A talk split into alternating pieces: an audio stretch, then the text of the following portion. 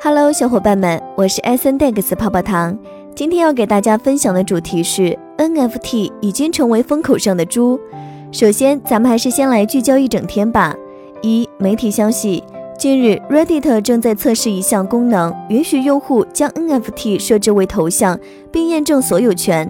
该公司透露，这项功能目前正在内部测试，并表示 Reddit 还没有决定是否更广泛提供该服务。二，据外媒报道，有行业报告称，二零二一年网络罪犯加密货币洗钱金额达到八十六亿美元，比二零二零年增加百分之三十，其中约有百分之十七来自底饭应用。三，据 Newspeed-Coin 一月二十六日报道，泰国中央银行、泰国证券交易委员会和泰国财政部周二联合宣布，计划将加密货币作为支付手段进行监管。接下来的深度文章来自 AI 蓝莓会，敬请聆听。热血疯狂暴跌暴涨，元宇宙还没有到来，NFT 却坐上了火箭，一飞冲天。自从玩了 NFT 之后，就没睡过什么好觉。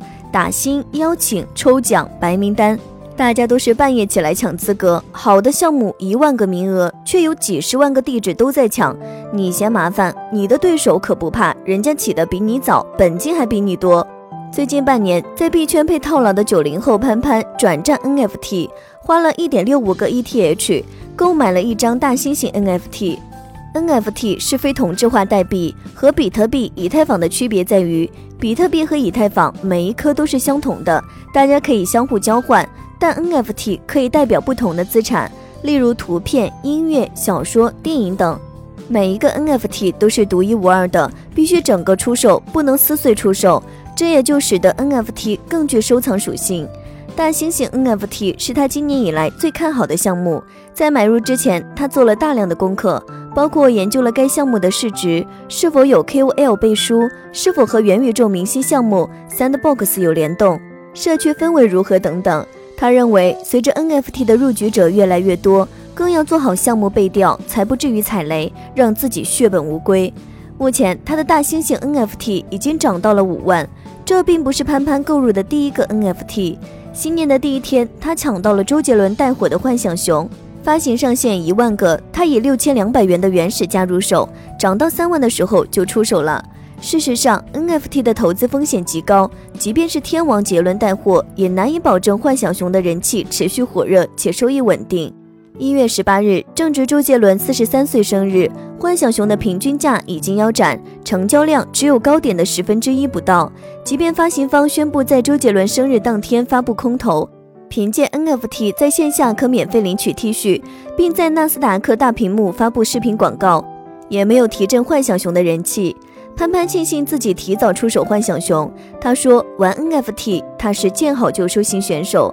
这小半年里，他已经在 NFT 上投资了十万左右，并建好仓位，绝不会把鸡蛋放进同一个篮子里。”有人问我为啥要去买 NFT？那不就是一张 JPG 吗？其实我去年在很早期的时候，就因参与到一些 NFT 艺术展设计而了解到了它。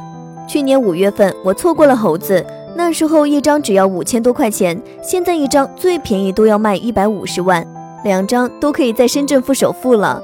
让潘潘懊恼没有出手的猴子，是无聊猿游艇俱乐部发行的一万张丧眉大眼的猴子 NFT，最初的发行价仅有零点零八 ETH，随着圈内大佬的带货，这只猴子在二级市场的身价一路水涨船高。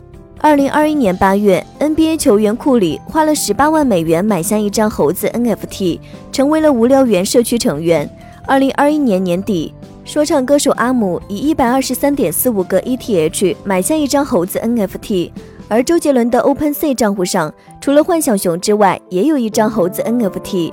据业内人士称，周杰伦的这张猴子 NFT 价值三百万。在名人效应的加持下，无聊猿成了当下最炙手可热的 NFT 项目之一。二零二一年上半年，多种头像 NFT 一路暴涨，带火了整个 NFT 圈子。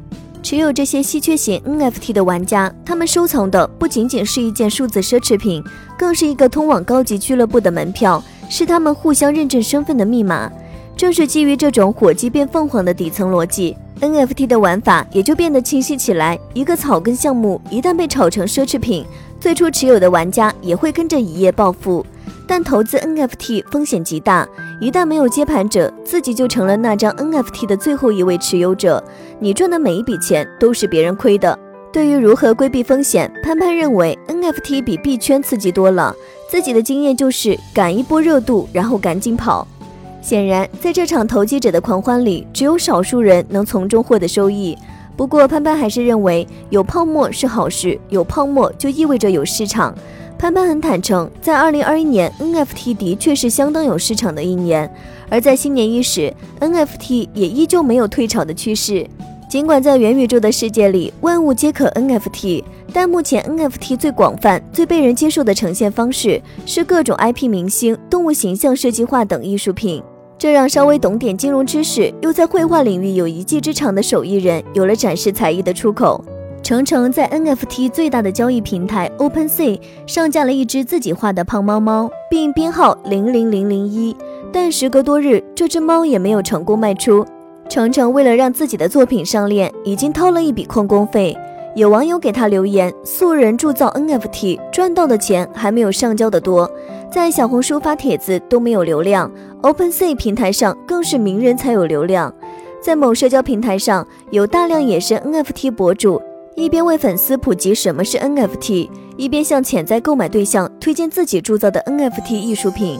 而 NFT 交易平台在这些手艺人眼里，则更像是一个大型的线上跳蚤市场。他们将自己的画作披上艺术品的嫁衣，通过 NFT 交易平台实现交易。清醒的藏家也意识到，相对于更加主流的以 ETH 交易的 NFT，国内的 NFT 比较局限。